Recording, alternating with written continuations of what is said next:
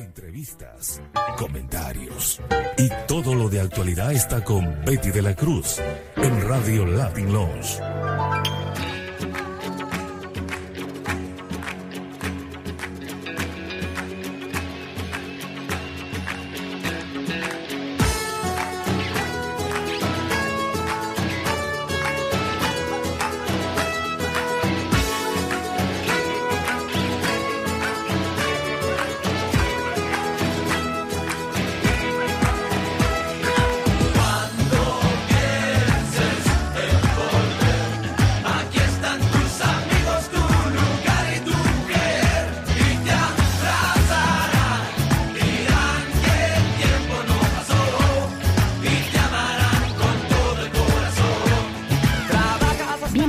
A su programa Latin Lounge. Le saluda Betty de la Cruz en la conducción. Latin Lounge, programa que informa a nivel nacional e internacional por las ondas radiofónicas de Orange 94.0 FM y en la web www.094.at.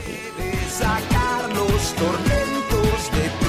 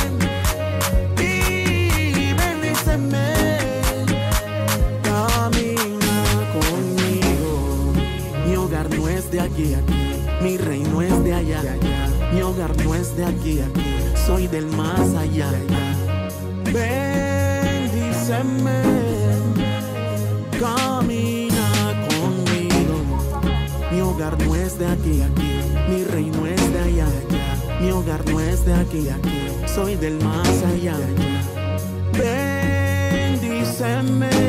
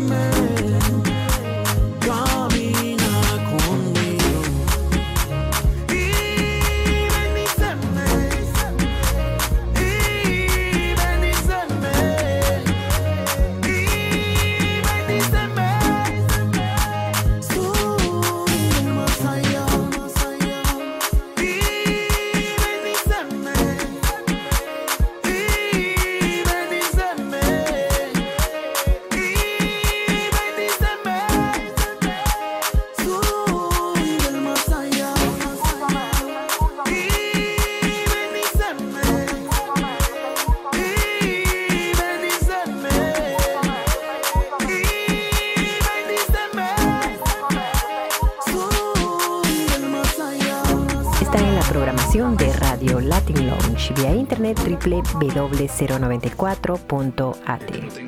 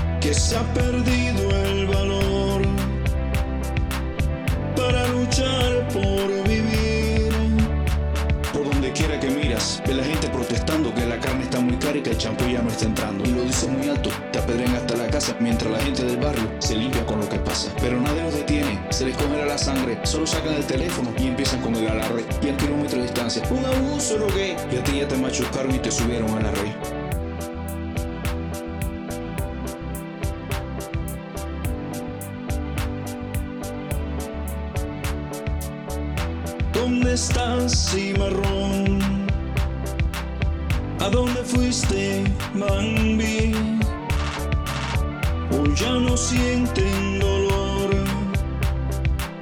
por los que sufren aquí. ¿Dónde estás, cimarrón?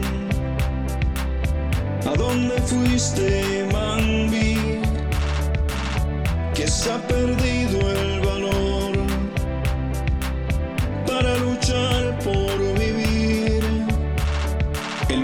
fuerza no es una frase, es un hecho. Nadie puede detenerte defendiendo tus derechos. Y al que diga lo contrario, le lavaron el cerebro como hacen con los niños. Eso sucede el gobierno.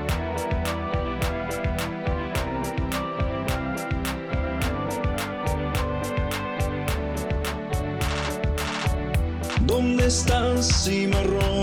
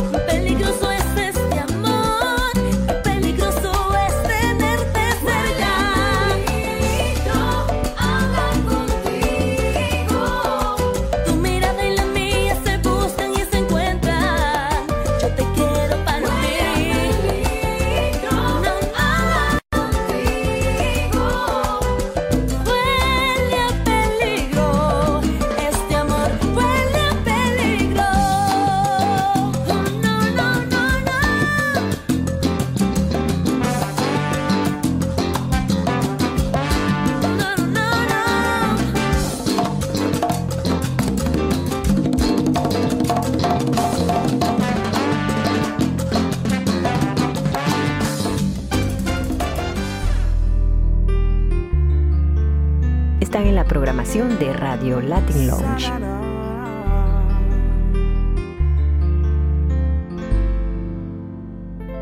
La protagonista de mi linda historia, la que es buena amante si estamos a solas, la que ella feliz y siempre está presente y gasta su tiempo solo en complacerme.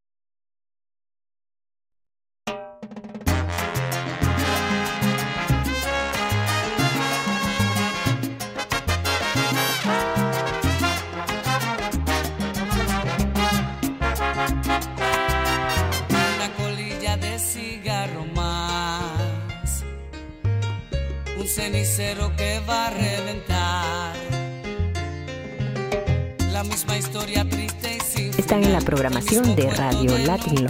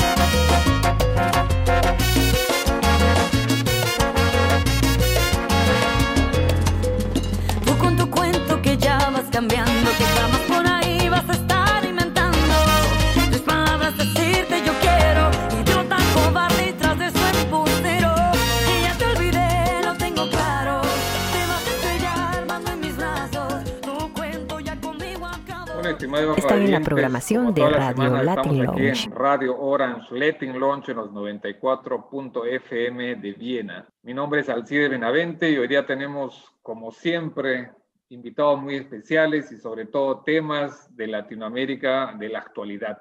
Y estamos con un invitado muy especial desde Ecuador, pero también, por supuesto, con una amplia experiencia a nivel internacional nos encontramos con René Betancourt, que le doy un saludo desde aquí, desde, Austria. René Betancourt es abogado, profesor universitario, analista político, con amplia experiencia en diferentes organizaciones internacionales y también es fundador de WhoMatch, que es una plataforma de compatibilidad política y que nos va a explicar también cómo se está aplicando en Ecuador y en Latinoamérica. Un saludo aquí desde, desde Austria hasta Ecuador. Muchas gracias por la invitación. Saludos desde aquí de Guayaquil. Tenemos un sol bastante potente el día de hoy. Queremos conversar un poquito ya que en Latinoamérica, tanto como en el Perú como en Ecuador, van a haber elecciones presidenciales. En el Ecuador ya se avanzaron o ya se avanzó un poco porque ya están en la segunda vuelta. En el Perú tenemos la primera vuelta que va a ser el 11 de abril y la segunda vuelta que va a ser el 11 de abril también, pero en Ecuador. Cuéntanos un poquito cómo se ha desenvuelto la situación política en el Ecuador, ahora la salida de, del presidente Moreno, cómo ha sido la primera vuelta, cómo se están jugando las fichas ahora para la segunda vuelta electoral y cuáles son los, los favoritos. De repente, cuéntanos un poquito sobre la situación en Ecuador. Te cuento un poco de la situación en Ecuador. Bueno, tuvimos la primera vuelta electoral, se presentaron 16 candidatos a la elección, a la primera vuelta. De esos 16 candidatos, dos han pasado a la segunda vuelta, que son Guillermo Lazo y Andrés Arauz. Andrés Arauz, que digamos es el candidato del correísmo, pasó a la, a la segunda vuelta con el 32% de la votación. Él fue el primero en pasar a la segunda vuelta, seguido de Guillermo Lazo. Es el candidato que se ha presentado varias veces a en la carrera presidencial y él tuvo, digamos, un empate técnico en el segundo lugar con Yacu Pérez, que era el candidato del movimiento Pachacutic. El movimiento Pachacutic es un movimiento de las nacionalidades indígenas, pero también hay montubios y afroecuatorianos en ese movimiento. Entonces, era el candidato de Pachacutic, el candidato eh, pluricultural, multicultural de Ecuador, tuvo un empate técnico, hubo varias denuncias de fraude, pero al final de esta disputa, Guillermo Lazo ha pasado a la segunda vuelta de forma apretada, pero ha pasado y ahora se disputa el primer lugar, la presidencia de la República, este domingo 11 de abril, con Andrés Arauz. Pero para que nos entiendan de repente otros latinoamericanos, ¿cuáles son los, perfiles políticos y las tendencias de, estos dos eh, candidatos que han pasado? ¿no? Bueno, Este, Arauz, como saben todos, es de las filas de Correa y Guillermo Lazo es más que todo uno de derecha neoliberal, ¿o me equivoco? Claro, a ver, eh, yo cuando me refiero a la política latinoamericana, especialmente a la realidad ecuatoriana, trato de alejarme de los discursos de derecha e izquierda, porque son discursos que no tienen mucho sentido en nuestra realidad. La mayoría de candidatos políticos son populistas eh, más que de derecha o izquierda, y aparte las alianzas que presentan y los planes de trabajo que presentan están bastante alejados de la dogmática, digamos, de tendencias de izquierda derecha, sino más discursos populistas. Pero si tenemos que hablar de tendencias, el candidato Andrés Arauz se identifica con lo que fue la revolución ciudadana eh, liderada por Rafael Correa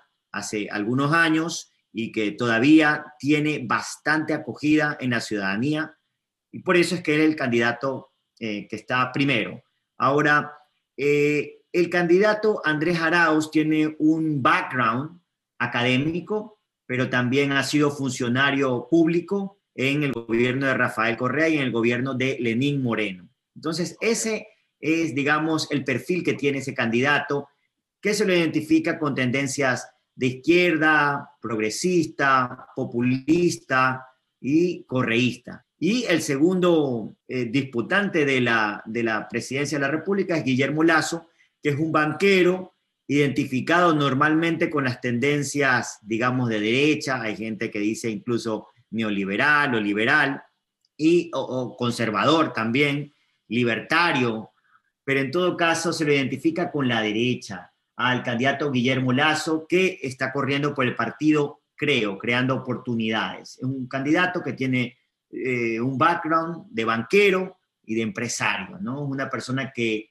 no eh, terminó, no acudió nunca a la universidad, pero es una, una de las personas más ricas del Ecuador, que está disputando la presidencia de la República. Tienes razón en, en decir, este populismo parece que es también una moda en Latinoamérica, en el Perú también estamos en esta disyuntiva, pero de tener, como tú dices, un populismo, en el momento tenemos un populismo de extrema eh, derecha y un populismo de extrema izquierda, ¿no?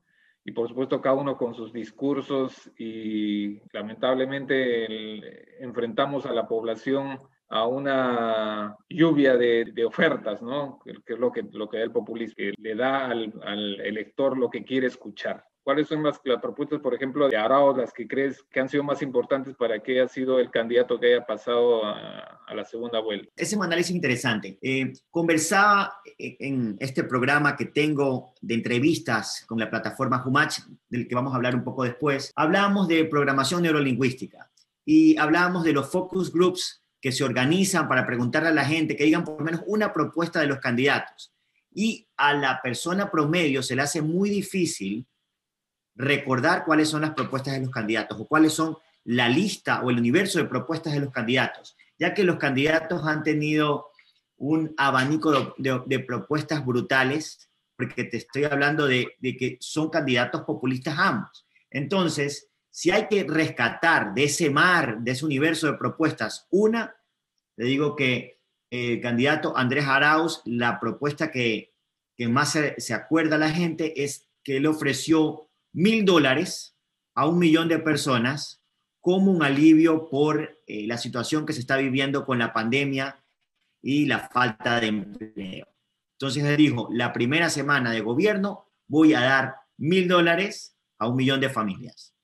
Entonces esa, la, la gente se acuerda de esa propuesta. No es una propuesta populista, pero es la propuesta que la gente recuerda. Él tiene en su plan de gobierno tiene muchas otras cosas listadas, pero si se le pregunta a la gente en la calle, Andrés Arauz, mil dólares. Si se le pregunta a la gente en la calle sobre la propuesta que más recuerdan del candidato Guillermo Lazo, él ah, también es una propuesta populista, ha, prometido subir el salario mínimo vital a 500 dólares. El salario mínimo vital prometió subirlo. Entonces son dos propuestas que recuerda la gente. Ahora, cuando ya analizamos de, forma más minuciosa las propuestas de ambos y, hacemos un contraste, vamos a ver que por un lado Andrés Arauz quiere mantener el sistema laboral, digamos, un poco protegido por el código laboral que tenemos ahora en Ecuador, que no permite la tercerización ni la flexibilización laboral, contratación por horas, es bastante restrictivo. Y tenemos una propuesta de Guillermo Lazo que va más encaminada a la flexibilización laboral, a que puedan pactar libremente los empleados con los empleadores y de alguna manera aliviar la economía apuntando a esta flexibilización. En un momento el candidato Guillermo Lazo hablaba de zonas francas, ya hay zonas francas en el Ecuador, pero no se han, no se han utilizado debidamente, entonces él hablaba un poco de impulsar zonas francas, por ejemplo, para la salud, entonces que puedan venir eh, capitales privados, incluso capitales internacionales privados, a invertir en esas zonas francas de salud, que les va, les iba a dar, digamos, em, alivios en lo que se refiere a impuestos para que la gente invierta en Ecuador.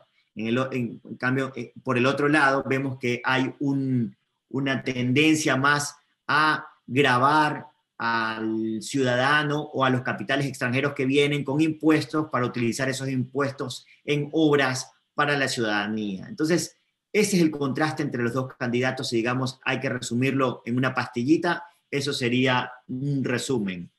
Ok, pues, eh, por el Perú se, está viendo, se están discutiendo tres grandes temas. Eh, uno primero es, por supuesto, el, el combate contra, el, contra esta pandemia. Lo otro es la reactivación económica y la lucha contra la corrupción. ¿Cuáles han sido los grandes temas que, que se ha discutido en Ecuador también?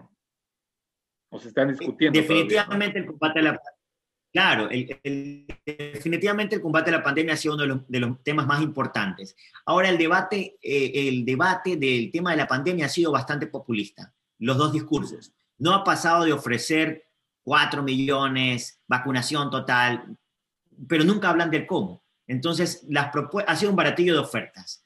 Uh, cada quien ofrece una cantidad eh, brutal, abrumadora de vacunas, pero no se dice cómo se van a llevar las campañas de vacunación. El candidato Guillermo Lazo tiene a su haber un vicepresidente que es doctor, entonces por ese lado él ha dicho, bueno, yo he incluido en mi equipo de trabajo, la segunda persona al mando de mi gobierno es un doctor, entonces con él vamos a liderar esta, estas campañas de vacunación y vamos a liderar el combate contra el COVID. Pero digo, el, el discurso no ha pasado más de una oferta populista y de, digamos, personal, personalizar un poco lo que se va a hacer con, lo vamos a hacer con, con tal persona y no se ha hablado del cómo.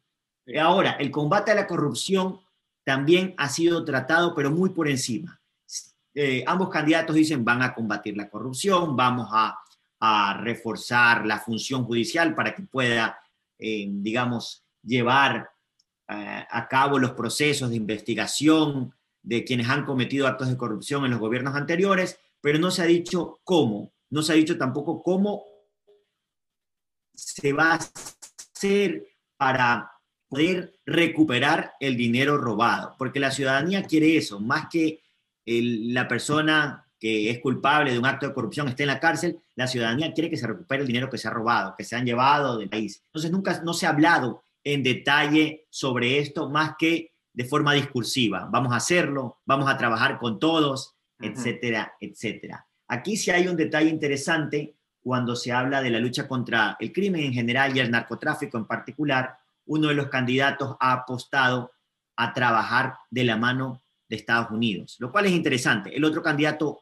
no menciona mucho Estados Unidos en su discurso eh, y uno de los candidatos, en este caso Guillermo Lazo, dice sí necesitamos de Estados Unidos para el combate del narcotráfico y el crimen en general, lo cual es interesante, estas dos visiones que son distintas. Otro de los temas que se mencionó en la primera vuelta y se sigue mencionando en la segunda vuelta es trabajar con la banca para que la banca privada pueda ofrecer créditos a bajas tasas de interés.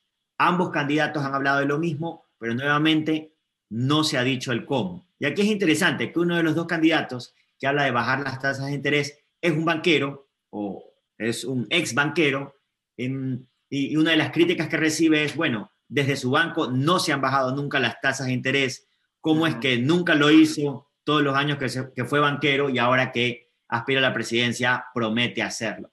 Entonces, eso es lo que se ha dicho eh, para reactivar la economía, ¿no?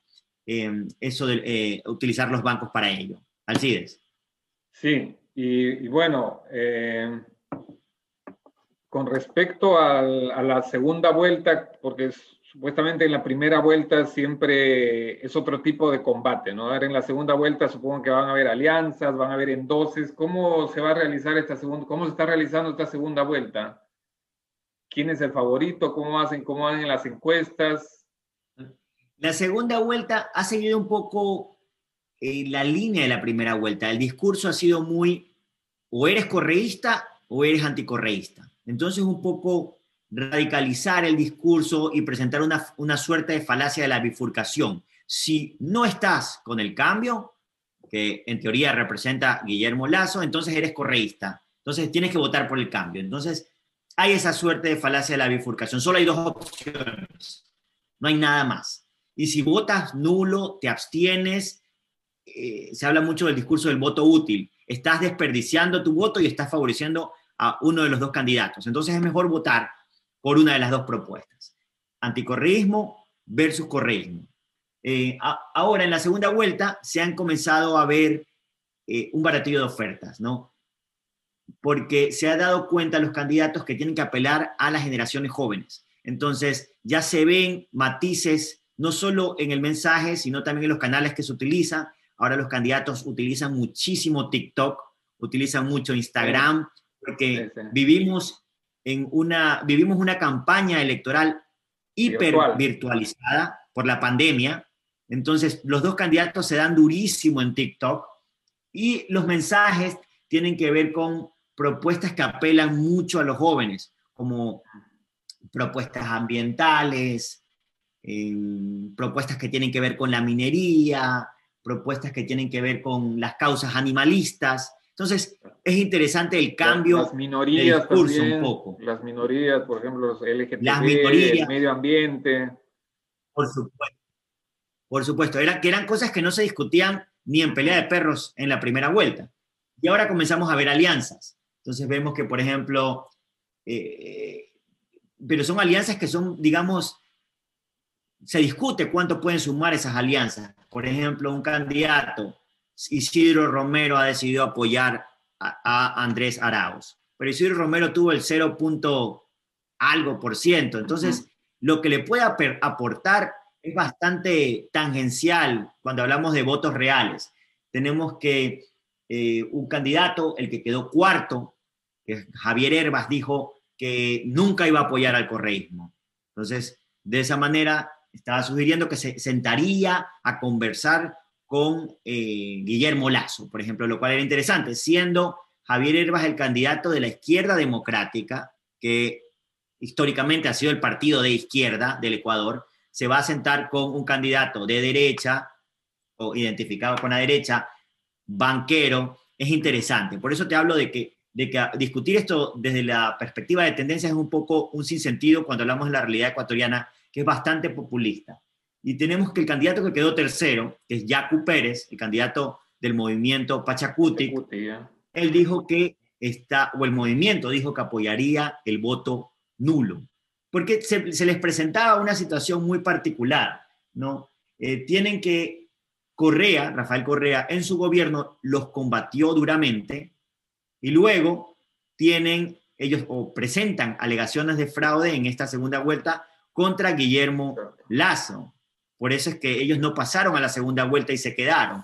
Entonces, eh, frente a la disyuntiva de cuál es el mal menor o cuál es el, el, eh, mal mayor, ellos han optado por irse por el voto nulo y no favorecer a ninguno. Entonces tenemos un 19% de la población, ya sabemos que los votos no son endosables, pero para, hacerlo de alguna manera el juego matemático, estamos hablando de un 19% de la población que eh, ha recibido, por ejemplo, llamadas a que voten nulo y no se vayan ni por el uno ni por el otro, lo cual complica bastante el escenario. Y en Ecuador tenemos una, situación similar a, la de Perú, y aquí sí quisiera que nos cuentes un poco de eso. Porque yo leía que a un mes de las elecciones en Perú, las elecciones de Perú también son el 11 de abril, me parece, Sí, a un mes de las elecciones de Perú, todavía el 30% no sabía por quién iba a votar, o iba a votar nulo, o no se iban a presentar a la elección, o iban a votar en blanco, o ni siquiera sabían quiénes eran los candidatos, porque si Ecuador tuvo 16, me parece que en Perú eran 18. son 18, sí. Sí, en, en Terrible. en el Perú también ¿cómo es, es la misma situación. eh, muchos candidatos y por supuesto eh, el Perú, tú sabes que en los últimos cinco años ha habido una crisis política muy grande y justamente esa era la otra pregunta que te quería hacer en cuanto a que el Perú en estos, en, en estas últimas eh, cinco años de gobierno ha tenido cuatro presidentes, ¿no? Y ha habido una, una pelea constante con, con la representación nacional, que es el, el- el Congreso, el Parlamento. Entonces, por esa, por, por esa dirección va mi pregunta.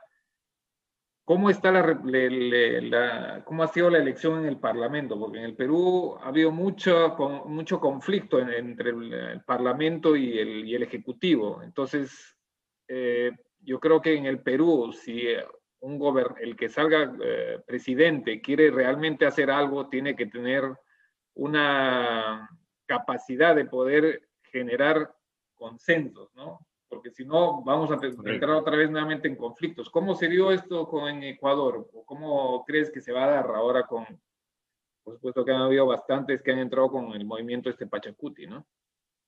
Claro. El, el candidato que quede va a tenerla muy difícil. Vemos un parlamento bastante dividido. Vamos a ver cuáles son las alianzas que se dan. Por ejemplo, el mo- movimiento Pachacutic ha obtenido varios escaños.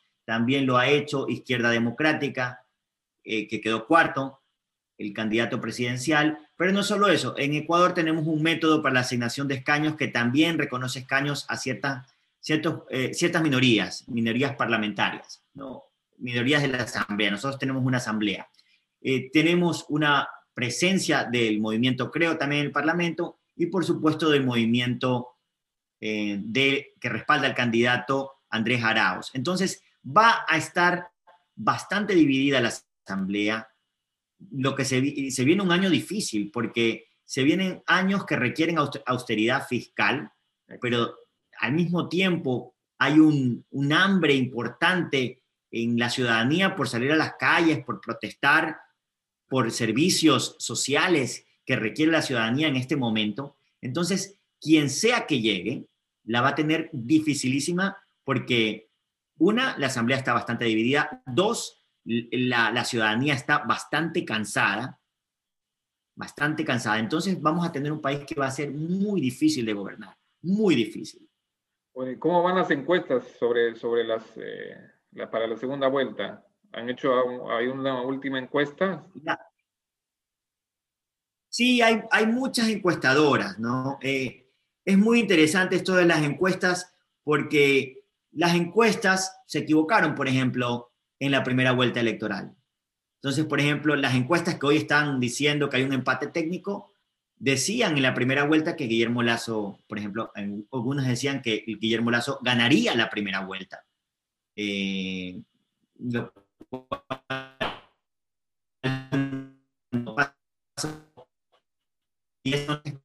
de un empate técnico entre los candidatos, una diferencia de un punto de los candidatos. Y esto tiene que ver también mucho con esta radicalización del debate político, anticorreísta, correísta. Y estamos hablando de un punto de diferencia. Las últimas encuestas, me parece que Sedatos y perfiles de opinión son las que le daban a Guillermo Lazo un punto eh, arriba de Andrés Arauz.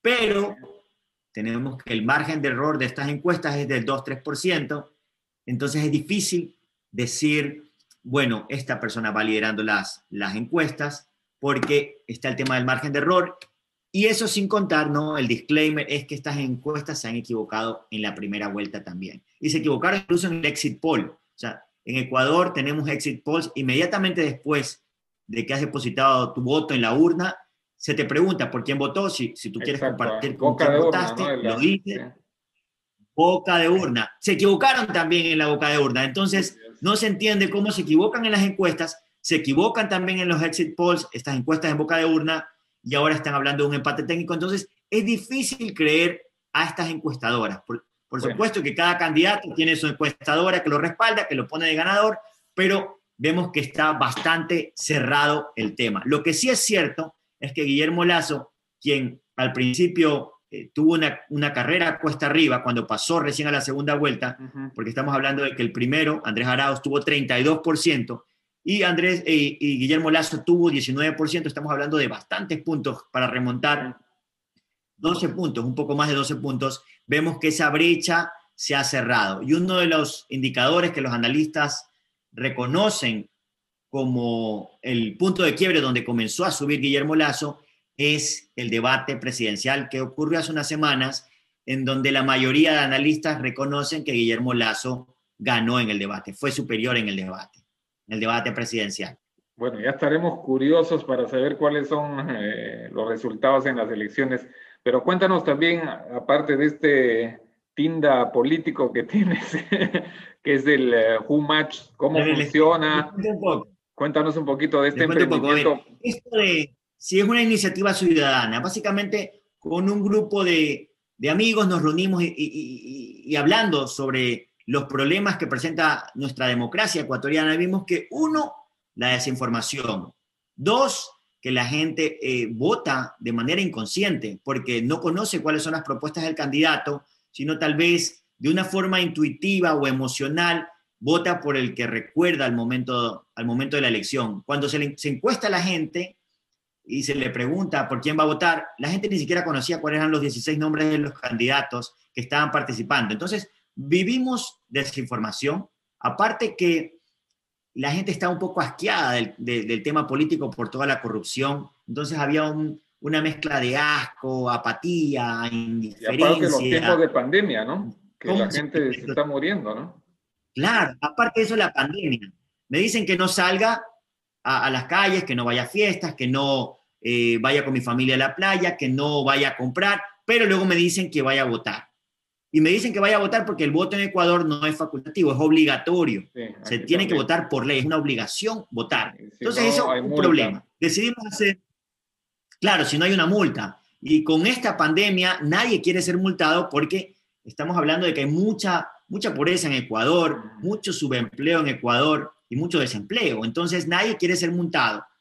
Em, y nos dimos cuenta de que la gente votaba de forma intuitiva, como cuando se escoge una pareja en un portal de citas o una aplicación de citas como Tinder, Match.com, Grindr, eh, Coffee Meets Bagel y muchas otras. La gente hace la función del swipe a la derecha o a la izquierda y vota eh, por un candidato. Entonces pensamos, ¿qué tal si diseñamos una plataforma de compatibilidad política como Tinder, emulando un Tinder, un Tinder político, pero lo llenamos de información, de propuestas de los candidatos, información sobre los planes de trabajo y hacemos preguntas que traten de eh, entender cuál es la postura del ciudadano, no frente a una persona, sino frente a las propuestas de los candidatos para sugerirle al ciudadano un candidato que vaya de acuerdo con sus preferencias eh, en temas políticos, sociales, culturales, eh, de activismo. Y entonces eso es lo que hicimos. la plataforma que está disponible en este momento en www.humatch.net. Hace 20 preguntas y te sugiere un candidato. Al final es el ciudadano quien decide por quién votar, pero eh, eh, los insights que tuvimos de, los usuarios de la plataforma era, bueno, yo tenía este candidato antes de votar eh, en mente, Luego de utilizar la plataforma me di cuenta que confirmé lo que creía y voy a votar ahora más que nunca por ese candidato. Ah, hubo, gente que decía, yo no sabía quiénes eran los candidatos, no tenía ni idea. Utilicé la plataforma, me sugirieron un nombre que no había escuchado ni en pelea de perros. Entré a ver y sí, tiene una propuesta que va con mis intereses. Me está ofreciendo el Ecuador que yo, que yo quiero, que yo deseo. Entonces, por ahí va la cosa. La gente frente a la desinformación, ha utilizado la plataforma. En la primera vuelta, en, semana y media, tuvimos 20.000 usuarios de la plataforma. Ah, y la plataforma la vamos a relanzar este, este lunes y nos vamos con todo una semana darle a full a la plataforma para que la gente la utilice en www.humach.net y encuentren su alma gemela política. Y decían por votar, eh, eh, votar por uno o por otro, siempre nosotros sugiriendo y respetando el voto eh, del, ciudadano, pero por lo menos darle una opción frente una, a la Una herramienta, ¿no? Una herramienta de información. Correcto. Qué, bueno, qué bueno, René, y espero que, este, que esta iniciativa también se pueda, se pueda utilizar también en otros países latinoamericanos, ¿no? Esa, esa es la idea. De hecho, estamos trabajando con un grupo en México, pensando en las elecciones que van a tener eh, nuestro hermano país de México en octubre. Estamos trabajando en un Humach México y posiblemente también lo hagamos con un país centroamericano que todavía no está, no está muy conversado el tema. Y tenemos en la mira Chile también, para un Humach Chile. Pero bueno, entonces ya nos, nos, nos, mantendrás informado de todo lo que pasa con este, con este portal y también, por supuesto, eh, estar siempre informado de la situación de, de Ecuador, ¿no? Claro que sí, así es, cuando sea, a las órdenes. Perfecto, René. Muchas, muchas gracias por estas informaciones tan importantes que nos has dado. Un saludo aquí desde Austria, desde Radio Orange Latin Launch y esperamos tener buenas noticias de parte tuya cuando termine las elecciones y seguir en contacto, ¿no? Perfecto, así es. Un abrazo grande desde Guayaquil y saludos a todos los que te escuchan. Muchas gracias. Un abrazo hasta Quito, hasta Guayaquil, Ecuador y cuídense. Gracias, René. Muchas gracias. Están en la programación de Radio Latin Lounge vía internet www.094.at.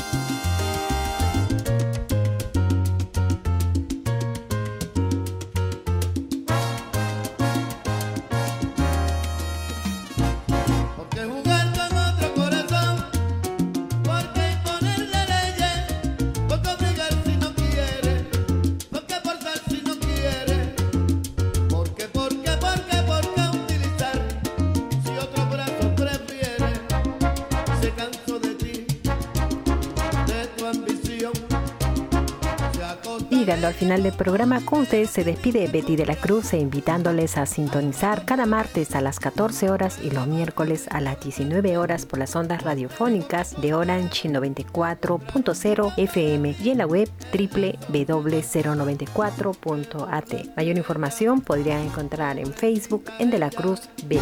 Busca tus amigos, déjame la